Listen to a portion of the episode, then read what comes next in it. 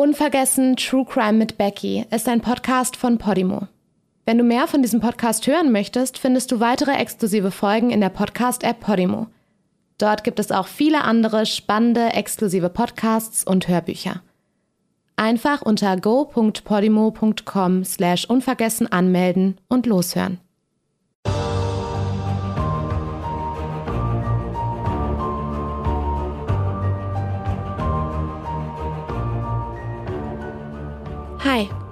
Willkommen zu einer neuen Folge Unvergessen, einem Podcast über ungeklärte Mordfälle und Vermisstenfälle.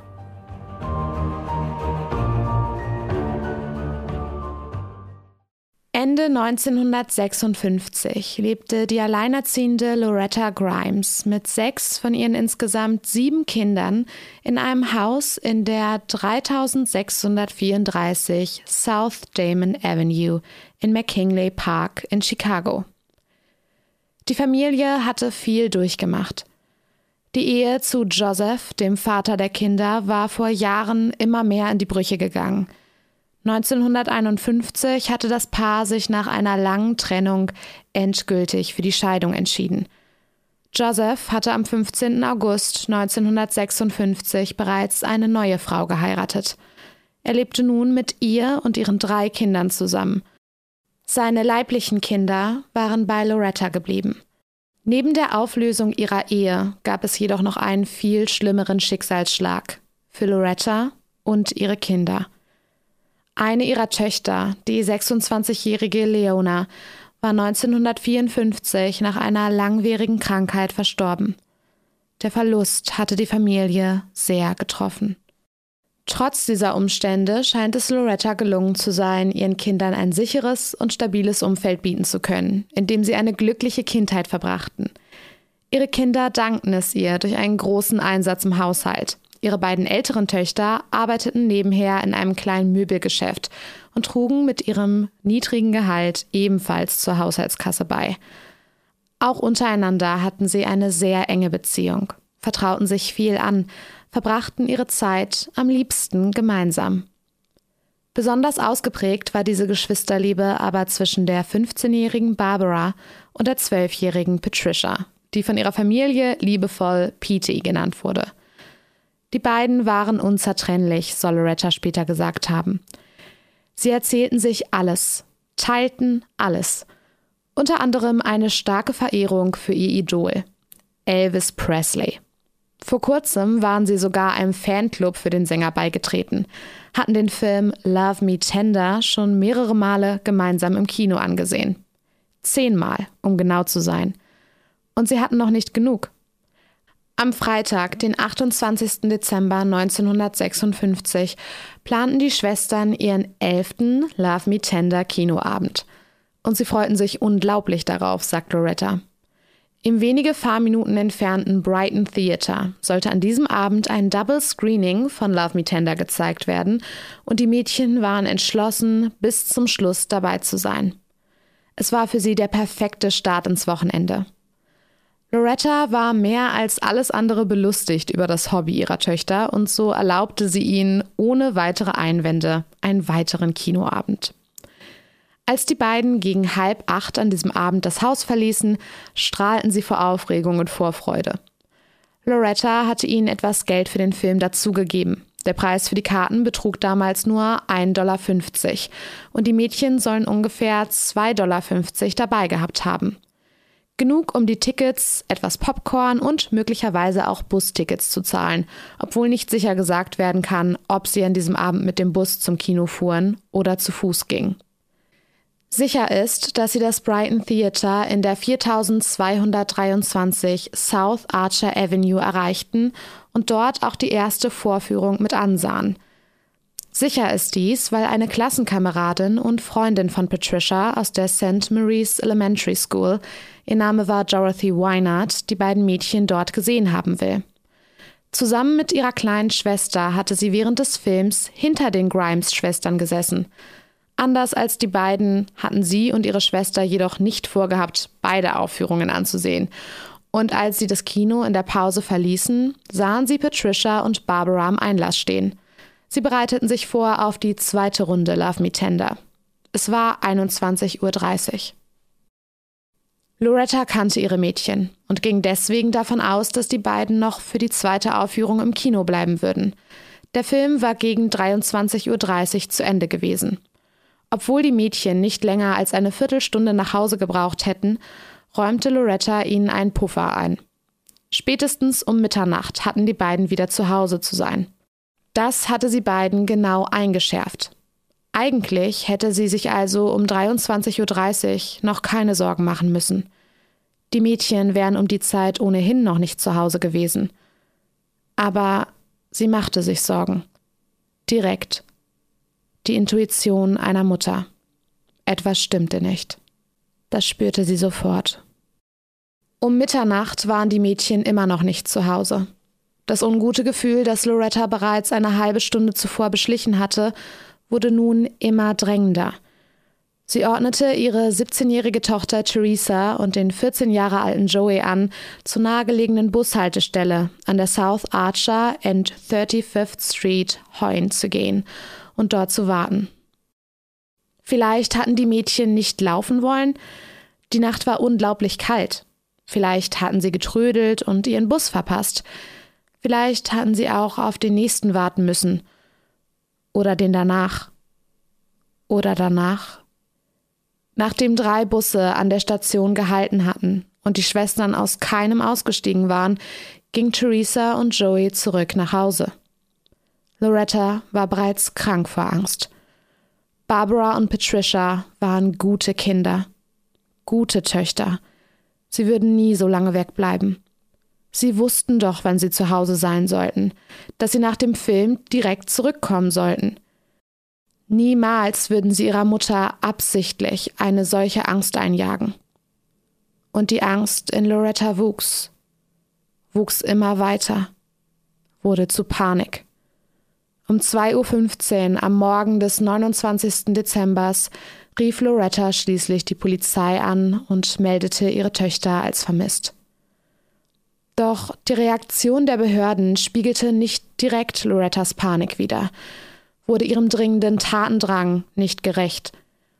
Zwar wurde recht schnell eine Suche veranlasst und auch Suchflyer wurden gedruckt, doch seitens der Ermittler war man nicht direkt überzeugt, dass es sich hier wirklich um ein Verbrechen handelte. Zwei Teenager am Wochenende.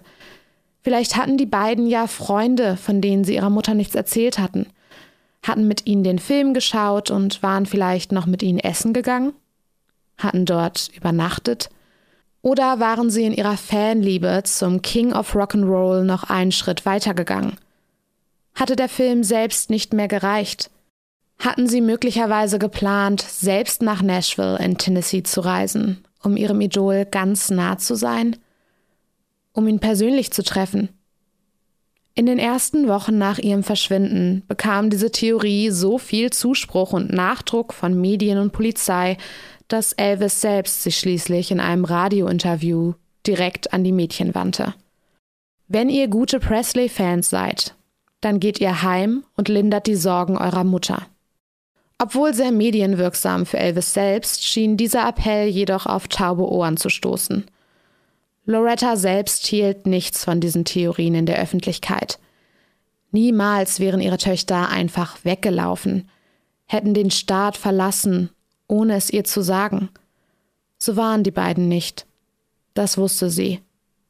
Etwas viel Schlimmeres musste geschehen sein.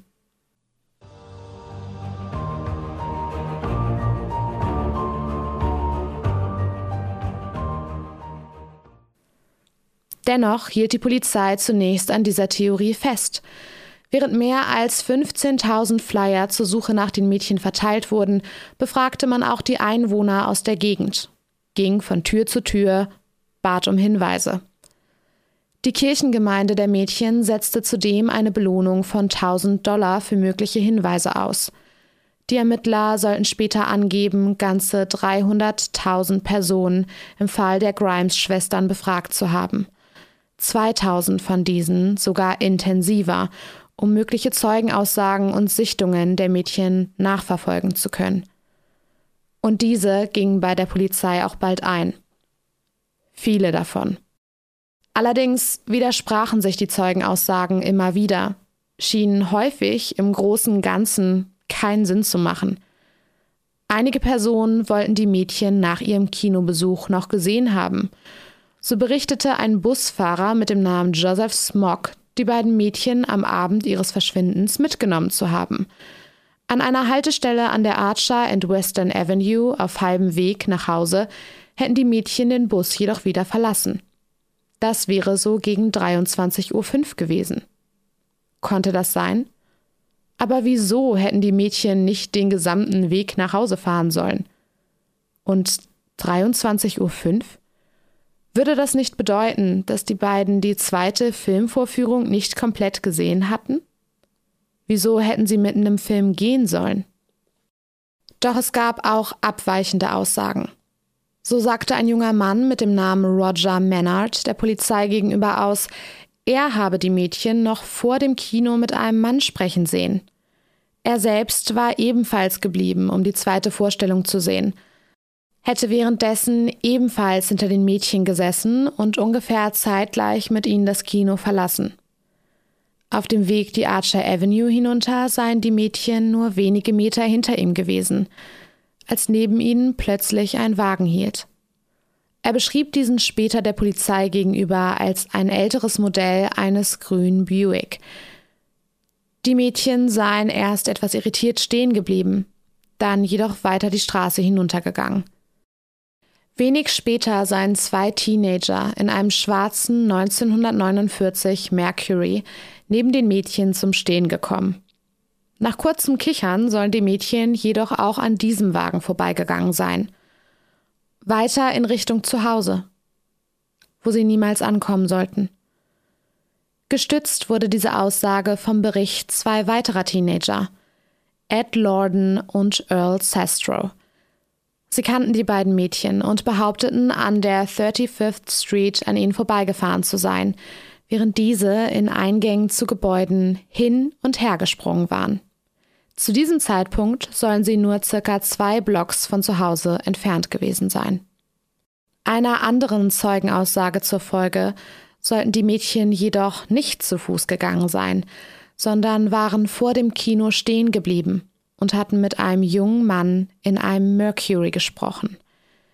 Er habe sehr starke Ähnlichkeit mit dem jungen Elvis gehabt, und die Mädchen seien schließlich zu ihm ins Auto gestiegen. Hatten die Mädchen nun den Bus genommen oder hatten sie sich auf halbem Weg absetzen lassen? Waren sie per Anhalter gefahren oder waren sie tatsächlich zu Fuß gegangen? Der Weg war nicht besonders weit. Es wäre möglich. Sicher scheint, dass sie nach Hause wollten, dass sie nicht weggelaufen waren. War ihnen also auf dem Weg nach Hause etwas zugestoßen? Hatte jemand sie in einen Wagen gelockt? Aber es meldeten sich auch Personen bei der Polizei, die die Mädchen noch nach ihrem Nachhauseweg gesehen haben wollen. So sagte ein Sicherheitsmann mit dem Namen Jack Franklin der Polizei gegenüber aus, er hätte die Mädchen noch am Vormittag des 29. Dezembers in der Nähe der Lawrence and Central Park Avenues gesehen, war von ihnen nach dem Weg gefragt worden. Hierbei wären sie jedoch sehr unfreundlich und grob zu ihm gewesen, was der einzige Grund war, wieso er sich überhaupt noch an die Unterhaltung erinnern konnte. Unfreundlich? Grob? So hatte Loretta ihre Töchter nicht erzogen. Und auch wenn Patricia manchmal etwas vorlaut sein konnte, so hätten sie sich einem Fremden auf der Straße gegenüber doch niemals unverschämt verhalten. Nur wenige Stunden später, um 14.30 Uhr am gleichen Tag, will eine Freundin von Barbara, Judy Burrow, die beiden Mädchen gesehen haben, wie sie die Archer Avenue in westliche Richtung hinuntergingen. Patricias Mitschülerin Catherine Borak sagte aus, sie hätte am Abend des 29. Dezembers gegen halb sieben beim Essen in einem Angelos an der 3551 South Archer Avenue gesessen und gesehen, wie diese am Restaurant vorbeiging. Sie sei von zwei anderen Mädchen begleitet worden, die Catherine noch nie zuvor gesehen hatte. Viele Stunden später, kurz vor eins am Morgen des 30. Dezembers, will eine Mitarbeiterin des Clark Theater die beiden Mädchen gesehen haben. Später am Morgen sollen sie laut dem Besitzer eines D&L-Restaurants in der 1340 West Madison in dieses hineingeschwankt sein. Besonders Patricia schien nicht ganz Herrin ihrer Sinne zu sein, schwankte und konnte sich kaum selbst auf den Beinen halten. Auf ihn wirkte sie betrunken. Begleitet wurden die Mädchen von zwei jungen Männern, sagt er. Ein Angestellter des Claremont Hotels sagte später aus, die Mädchen hätten in jener Nacht ebenfalls in diesem Hotel eingecheckt. Waren sie also doch freiwillig nicht nach Hause gekommen? Hatten sie das Wochenende stattdessen genutzt, um sich mit Freunden zu treffen? Hatten die Sorge ihrer Mutter in Kauf genommen? Und das war noch nicht alles.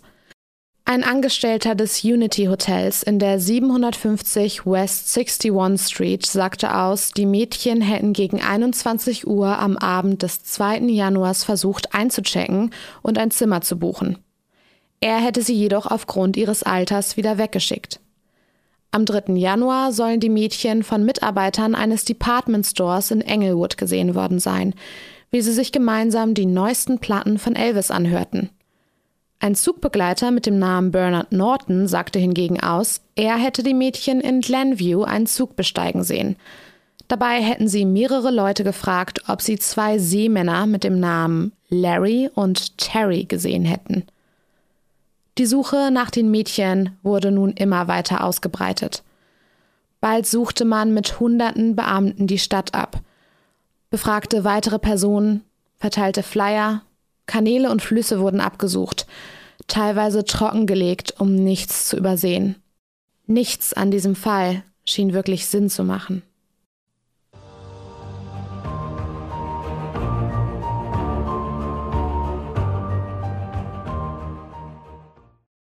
Zu all diesen teilweise widersprüchlichen Zeugenaussagen kamen noch diverse Erpresserbriefe und seltsame Anrufe hinzu. In einem dieser Briefe verlangte man von Loretta, sich am 12. Januar 1957 mit 1000 Dollar in Bar auf eine Bank in einer katholischen Kirche in Downtown Milwaukee, Wisconsin zu setzen. Ihre Tochter Barbara sollte daraufhin in die Kirche kommen, das Geld nehmen und es den Entführern überreichen – im Anschluss sollte sie mit Patricia zurückkommen. Nichts dergleichen geschah, als Loretta an jenem Tag mit FBI-Agenten in der Kirche wartete, um endlich ihre Töchter zurückzuholen. Man konnte den Absender schließlich zurückverfolgen. Es war ein Patient in einer psychiatrischen Klinik gewesen. Er hatte nachweislich nichts mit dem Verschwinden der Mädchen zu tun. Wieder ein kurzer Hoffnungsschimmer für Loretta. Und wieder Enttäuschung. Und dann doch wieder Hoffnung. Das Ehepaar Charleston meldete sich bei der Polizei. Ihre Tochter Sandra war eine Klassenkameradin von Patricia. Die Tolstons berichteten der Polizei, dass sie bereits gegen Mitternacht am 14. Januar einen seltsamen Anruf erhalten hatten. Das Klingeln hatte Vater Wallace Tolston geweckt, und als er den Hörer abnahm, hörte er nichts. Genervt hängte er den Hörer wieder auf, legte sich schlafen. 15 Minuten später klingelte es erneut. Dieses Mal war es Mutter Anne, die abnahm. Am anderen Ende will sie die Stimme eines jungen Mädchens gehört haben. Bist du es, Sandra? Ist Sandra da? Mrs. Charleston gefror das Blut in den Adern. War das möglich? Konnte das Patricia sein? Sofort weckte das Ehepaar ihre Tochter, doch als Sandra es zum Hörer geschafft hatte, hatte der Gegenüber bereits aufgelegt. Einen Tag später dann ein seltsamer Anruf bei der Telefonzentrale. Die Mitarbeiterin in dieser Zentrale, Anne Dorrigan, sagte den Ermittlern, sie hätte einen Mann in der Leitung gehabt, der seine wahre Identität nicht preisgeben wollte. Er sagte ihr, er hätte einen Traum gehabt. Ein Traum, der für die Ermittlungen im Fall der Grimes-Schwestern entscheidend sei. Die beiden Mädchen, nach denen alle suchten, seien nicht mehr am Leben, sagte er. Sie seien tot. Und noch mehr. Die Leichen könne man in Santa Fe Park in Lyons Township finden. Sofort verfolgte die Polizei den Anruf zurück. Er war aus der Nähe eines Spirituosengeschäfts in Engleswood in der 6108 South Halstead getätigt worden. Der Anrufer konnte ebenfalls identifiziert werden. Walter Kranz. Der 53-jährige Schlosser wurde direkt befragt. Woher hatte er seine Informationen? An besagtem Ort hatte man keine Leiche gefunden. Er eröffnete den Ermittlern, dass er ein Medium sei. In seiner Familie seien solche Offenbarungen und Visionen in Träumen verbreitet. Er sei sich seiner Gabe schon des Längeren bewusst. Die Vision der toten Mädchen sei ihm nach einem Abend des exzessiven Alkoholkonsums gekommen. Vision. Das konnten die Ermittler nur schwer glauben. Ein Experte verglich die Handschrift auf einem der Erpresserbriefe, die bei Loretta eingegangen waren, mit der von Kranz und konnte nicht ausschließen, dass dieser den Brief geschrieben hatte. Es gab einige Parallelen. Ohne weitere Hinweise auf Kranz Beteiligung am Verschwinden der Grimes-Schwestern wurde dieser schließlich nach mehreren Befragungen wieder freigelassen. Wieder ein Hoffnungsschimmer, die Mädchen endlich zu finden. Wieder Enttäuschung. Kurz nach Cruns Festnahme schien ein weiterer Hinweis bei einer Journalistin für die Chicago Sun Times einzugehen. In einem anonymen Brief wurde aus der Sicht einer jungen Frau beschrieben, wie die beiden Grimes-Schwestern von einem jungen Mann Mitte 20 in einen Wagen gezerrt wurden. In diesem Brief wurde sogar die Nummer des Nummernschildes genannt. Doch die Ermittler konnten dennoch weder den Wagen noch die Schreiberin des Briefes ausfindig machen. Wieder Hoffnung, wieder Enttäuschung. Für Loretta Grimes war dieses Auf und Ab schwer zu ertragen. Immer wieder hatte sie die Hoffnung, dass ihre Mädchen doch noch gefunden wurden, und immer wieder musste sie sich mit der Enttäuschung, dem Schmerz auseinandersetzen, wenn eine Spur ins Leere verlief. Sie war sich sicher, dass die beiden Mädchen nicht freiwillig gegangen waren – dass sie ihr das nie mutwillig angetan hätten. Sie war überzeugt, dass jemand ihre Mädchen entführt hatte, dass etwas Furchtbares geschehen war. Schon früh nach dem Verschwinden ihrer Töchter hatte sie sich öffentlich an die Entführer gewandt. Falls sie jemand gefangen hält, bitte lassen Sie meine Töchter mich anrufen. Ich werde ihnen aus tiefstem Herzen vergeben. Sie wollte einfach nur ihre Kinder zurück. Den Verlust eines weiteren Kindes konnte sie nicht ertragen. Allein der Gedanke zerriss sie. Und doch, da war dieses Gefühl. Seit dem Abend des 28. Dezembers. Das ungute, nagende Gefühl. Die Angst. Die Intuition einer Mutter. Ich habe sie wahrscheinlich beide verloren, soll sie Patricias Lehrerin weinend anvertraut haben. Etwas Schlimmes war geschehen. Das wusste sie.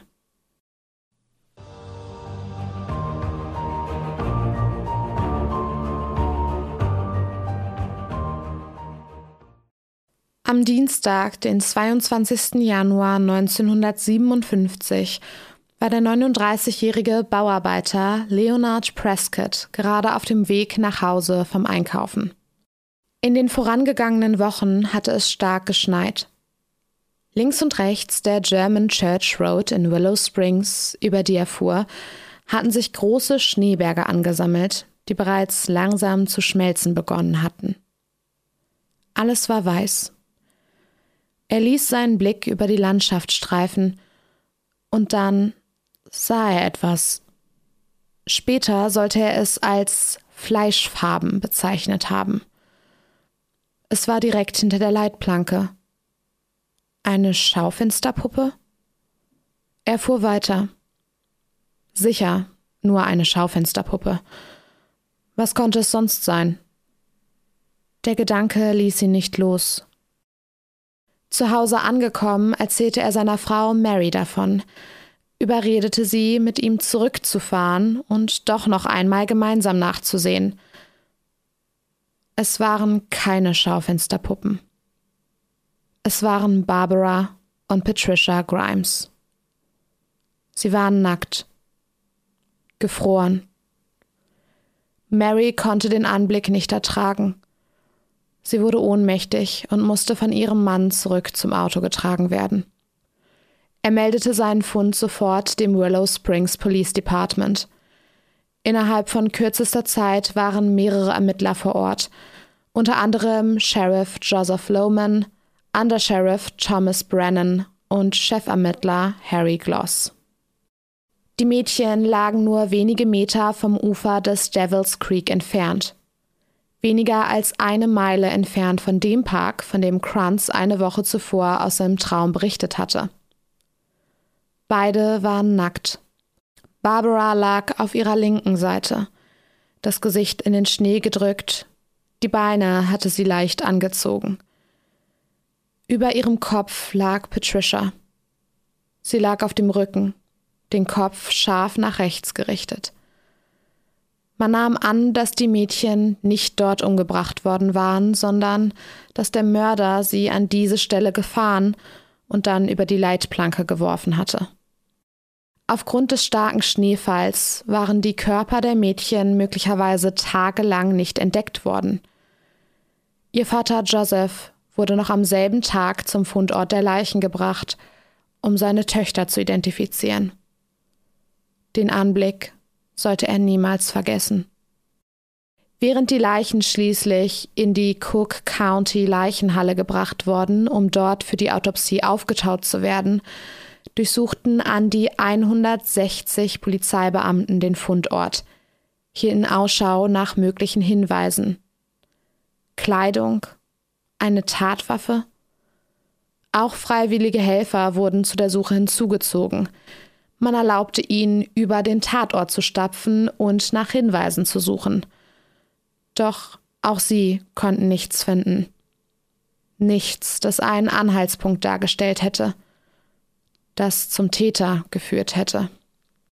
Barbara und Patricia konnten erst am nächsten Tag obduziert werden. Man hatte so lange gewartet, bis die Eisschicht auf ihrer Haut vollends geschmolzen war. Insgesamt arbeiteten drei Pathologen über fünf Stunden am Autopsiebericht der beiden Teenager. Barbara hatte mehrere Wunden an ihrem Oberkörper, die aussahen, als könnten sie von einem Eispickel stammen. An ihrem Gesicht und Kopf im Allgemeinen fand man starke Hinweise auf stumpfe Gewalteinwirkung. Blutergüsse, Schramm. Patricias Körper wies ebenfalls diverse Blutergüsse auf. An Barbara fand man zudem Wunden, die wie Bisse von Nagetieren aussahen.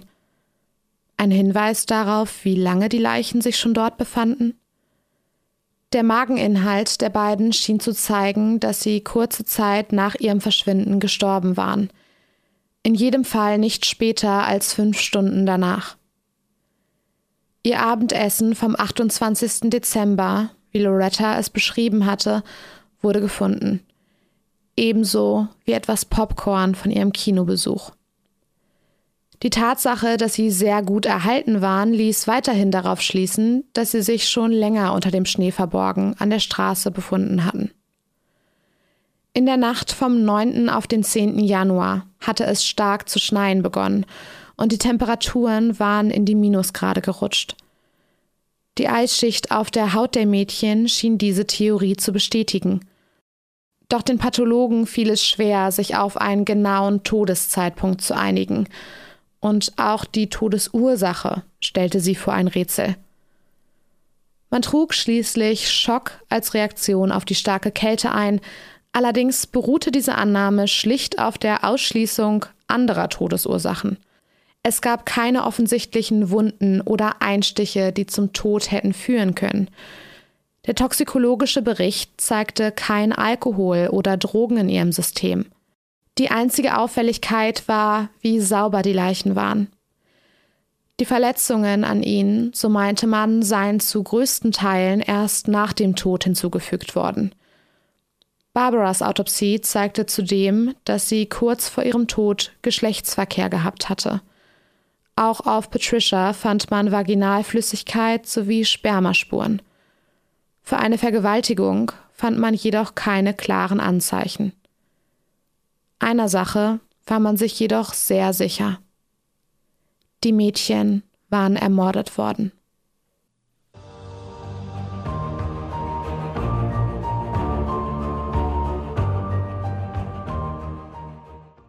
Für Loretta Grimes war die Nachricht, dass die Leichen ihrer beiden kleinen Mädchen gefunden worden waren, nur die Bestätigung ihrer schlimmsten Ängste der letzten Wochen. Der Ahnung, dass jemand ihren Kindern etwas Grässliches angetan hatte. Als diese Ahnung zur furchtbaren Gewissheit wurde, brach sie zusammen. Sie schrie die Polizisten an. Ihr wolltet mir nicht glauben. Ihr wolltet mir nicht glauben. Der Schmerz über ihren Verlust traf Loretta so tief, dass sie erstarrte. Alles verlor an Bedeutung, an Farbe. Sie fiel ins Dunkel. Ihre armen kleinen Mädchen.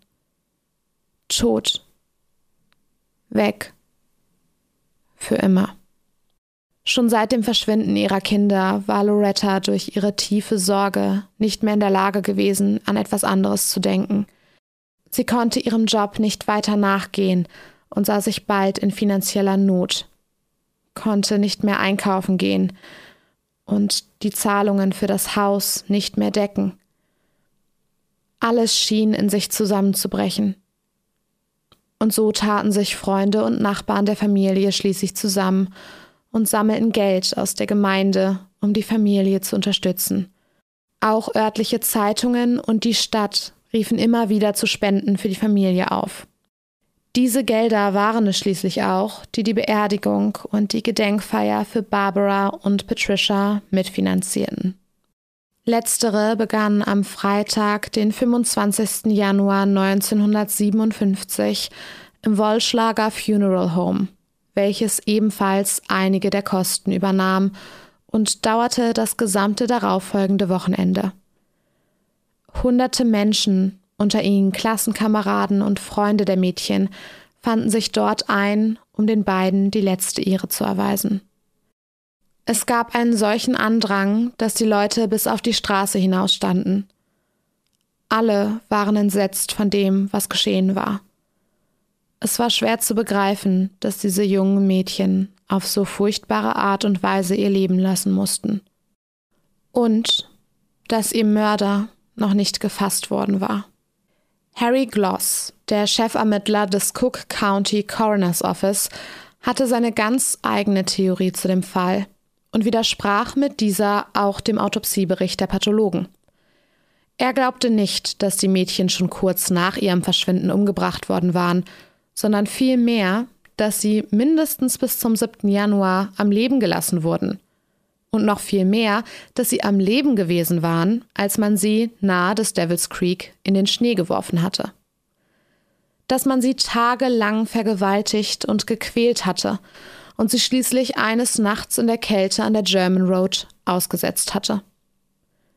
Deutliche Hinweise hierfür waren, so Gloss, neben den Blutergüssen und Verletzungen der Mädchen die dünnen Eisschichten auf ihrer Haut.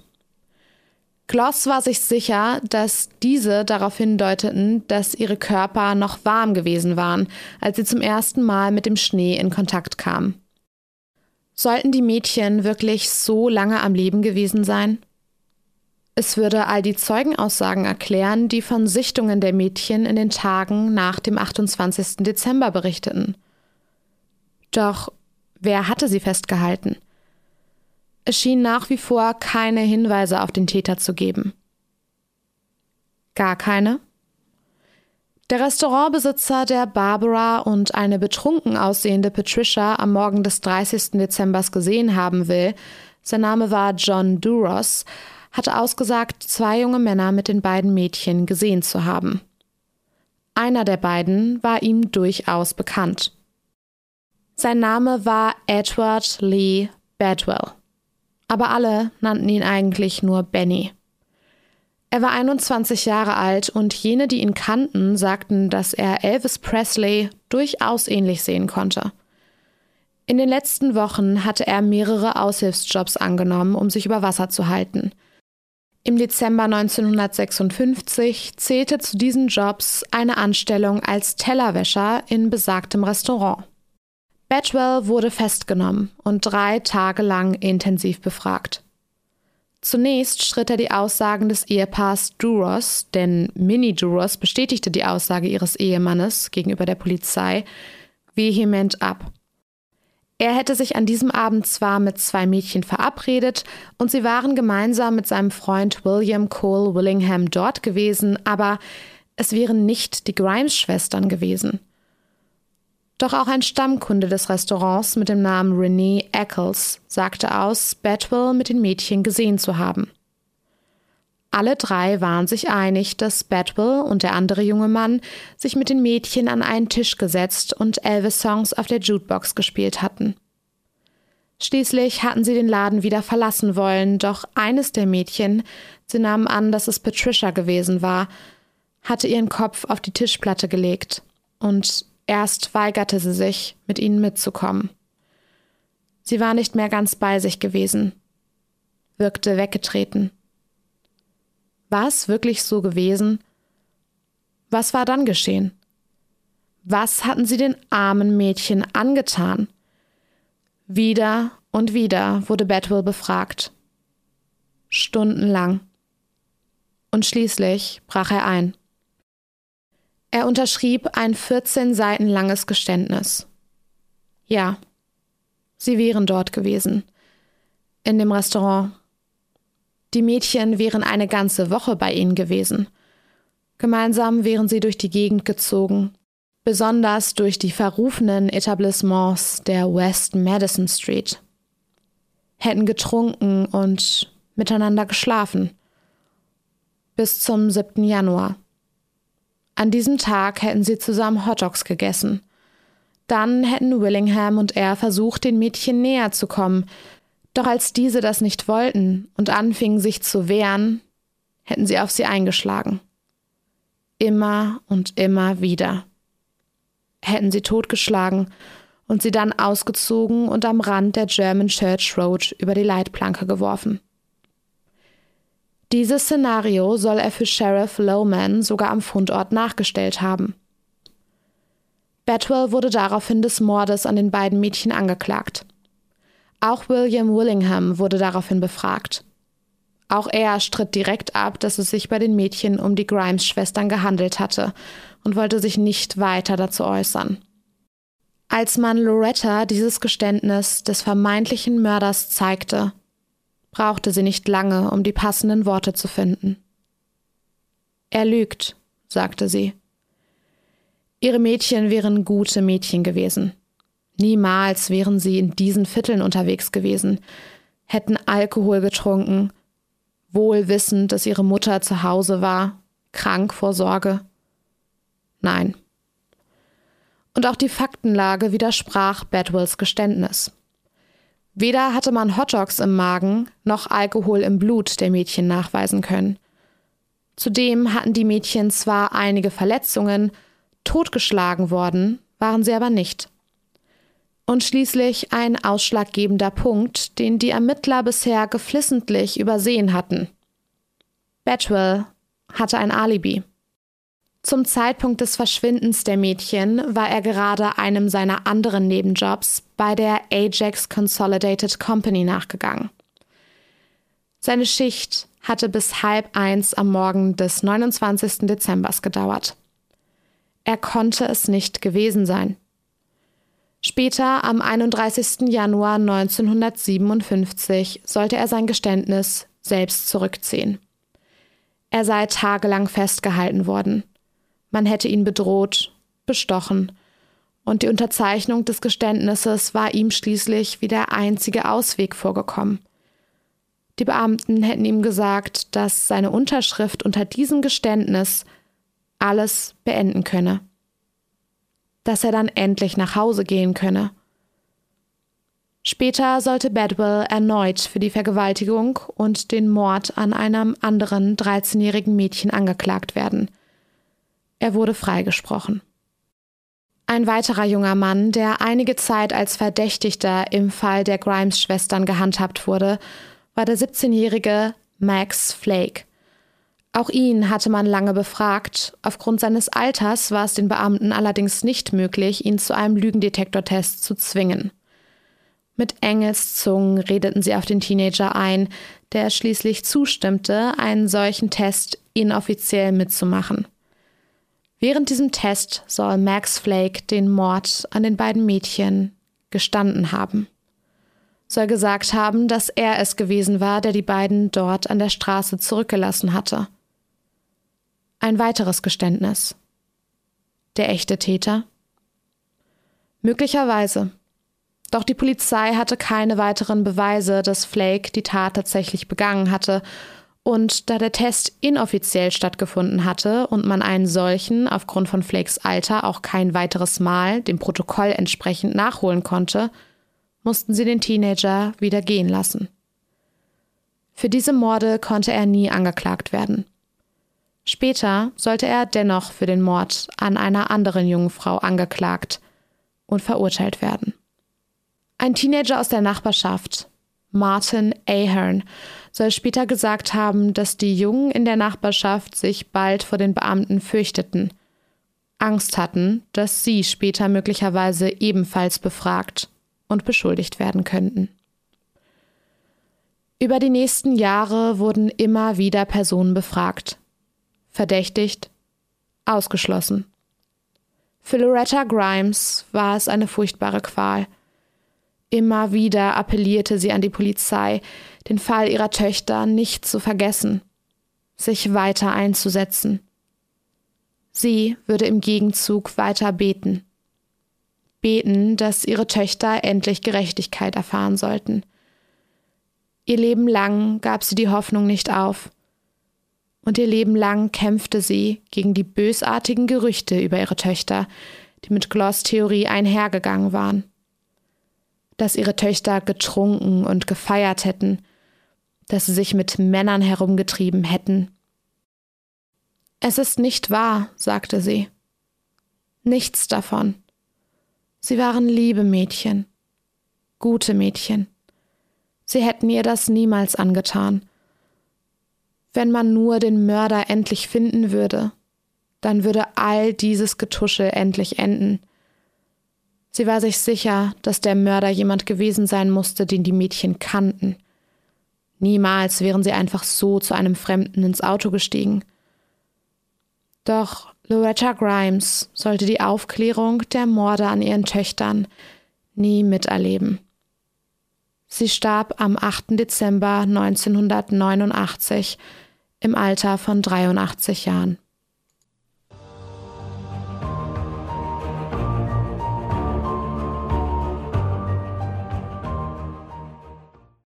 Auch den leitenden Ermittlern in diesem Fall ließ der Tod der Grimes-Schwestern keine Ruhe. Harry Gloss war nur eine Woche, nachdem die Klage gegen Edward Bedwell fallen gelassen wurde, aus seiner Position entlassen worden. Er hatte sich geweigert, seine radikalen Theorien über den Fall für sich zu behalten, hatte immer wieder darauf beharrt, dass Details über den Lebensstil der Mädchen und die Art, wie sie zu Tode gekommen waren, absichtlich von den Behörden zurückgehalten worden waren, um ihren Ruf und die Gefühle ihrer Familie zu schützen. Dennoch soll er bis zu seinem Tod im Jahre 1994 inoffiziell weiter Nachforschungen in dem Fall angestellt haben. Über die nächsten Jahre und Jahrzehnte schien der Fall immer mehr in Vergessenheit zu geraten. Immer weniger Hinweise gingen ein, der Fall der zwei Schwestern sollte schließlich nur noch zu einem Tuscheln werden, zu einer grausigen Geschichte in der Nachbarschaft. Bis 2010. Ein in Ruhestand gegangener ehemaliger Police Officer mit dem Namen Raymond Johnson hatte Nachforschungen zu Chicago angestellt. Er hatte ein Buch über die Stadt und ihre Geschichte und ihre Einwohner schreiben wollen – Hierfür hatte er nicht nur alte Zeitungsartikel nach interessanten Berichten durchsucht, sondern auch mit den Chicagoern selbst gesprochen. Auch mit James, Jim Grimes, Barbaras und Patricias kleinen Bruder, der elf war, als die beiden verschwanden. Über die nächsten Jahre und Monate las er sich immer weiter in den Fall ein und wurde sich immer sicherer, dass dieser Fall noch zu lösen war, dass es da draußen jemanden gab, der Antworten liefern konnte. Und er machte sich zur Aufgabe, dazu beizutragen, dass der Fall wieder mehr Aufmerksamkeit bekam. Dass mehr Menschen sich mit den Grimes-Schwestern auseinandersetzten, sich an sie erinnerten. Johnson ist sich heute sicher, den Täter der Mädchen identifiziert zu haben. Charles Melquist. Er war angeklagt und schließlich auch verurteilt worden für den Mord an der 15-jährigen Bonnie Lee Scott im September 1958. Schon im Mai des Vorjahres hatte Loretta einen anonymen Anruf erhalten. Der Anrufer hatte furchtbare Dinge zu ihr gesagt. Er wäre es gewesen, der ihre Töchter ausgezogen hätte. Er machte sich lustig über die Versuche der Polizei, einen Schuldigen zu finden. Und er ging noch weiter. Um Loretta deutlich zu machen, dass wirklich er es gewesen war, der ihren Kindern das angetan hatte, erwähnte er zudem, dass die kleinen Zehen an Patricias Fuß schief gewachsen waren. Ein Detail, das bisher nirgendwo veröffentlicht worden war. Der nackte, geköpfte Körper von Bonnie Lee Scott konnte erst zwei Monate nach ihrem Verschwinden am 15. November 1958 gefunden werden. Eine Gruppe Pfadfinder hatte sie bei einer Wanderung durch die Agron Woods gefunden. Noch am gleichen Abend wurde in allen Medien über den Fund berichtet. Und wieder erhielt Loretta einen Anruf. Es war derselbe Mann wie im Frühling 1957. Da war sie sich sicher. Die Stimme sollte sie nie vergessen. Er war schadenfroh. Er öffnete ihr, dass er mit einem weiteren Mord davongekommen sei. Dass die Polizei ihm auch diesen nicht nachweisen könne. War es wirklich Charles Melquist am Telefon? Er hatte sich zu früh gefreut. Für den Mord an Bonnie bekam er ein Urteil von 99 Jahren. Er sollte jedoch nur knapp elf Jahre von diesem Urteil in Haft verbringen. Man entließ ihn schließlich auf Bewährung. Er heiratete, bekam zwei Kinder und starb schließlich 2010. Genau in dem Jahr, in dem Johnson sich dem Fall erneut annahm. Dieser ist sich heute sicher, dass die Wahrheit nicht mit Melquist starb, dass dieser möglicherweise Kontakte gehabt hatte. Kontakte, die immer noch Informationen über das hatten, was damals geschehen ist. So habe er unter anderem einen engen Draht zu einem der Hauptermittler im Fall der Grimes-Schwestern, Sheldon Teller, gehabt. Hatte dieser möglicherweise dafür gesorgt, dass Melquist nie verdächtigt wurde? In einem Bericht vom CBS wird den Spuren, die Johnson aufgedeckt haben will, weiter nachgegangen. Es gebe da nach wie vor einen älteren Mann in Chicago, sagen sie, der etwas mehr weiß. Möglicherweise alles. Der den Fall einfach lösen könnte. Doch in einem Telefonat mit diesem kommen sie nicht viel weiter als bisher. Er habe nichts zu sagen es gehöre alles der Vergangenheit an. Und das sei alles. Für James Grimes sind die Fragen um den Tod seiner Schwestern bis heute jedoch furchtbare Realität. Besonders rund um die Feiertage beschäftigt ihn dieser Verlust, sagt er. So viele Fragen, auf die er nie eine Antwort erhalten hat. Ging es schnell? Haben sie gelitten? Wer wären sie gewesen und was hätten sie aus ihrem Leben gemacht? Hätten sie vielleicht selbst Kinder bekommen? Noch mehr Nichten und Neffen für Jim? Der Fall von Barbara und Patricia bleibt bis heute ungelöst. Doch Johnsons Bemühungen um den Fall haben wieder einen kleinen Hoffnungsschimmer in Jim geweckt. Ich habe nie gedacht, dass der Fall gelöst wird, sagte er in einem Interview. Aber vielleicht gibt es doch noch Hoffnung.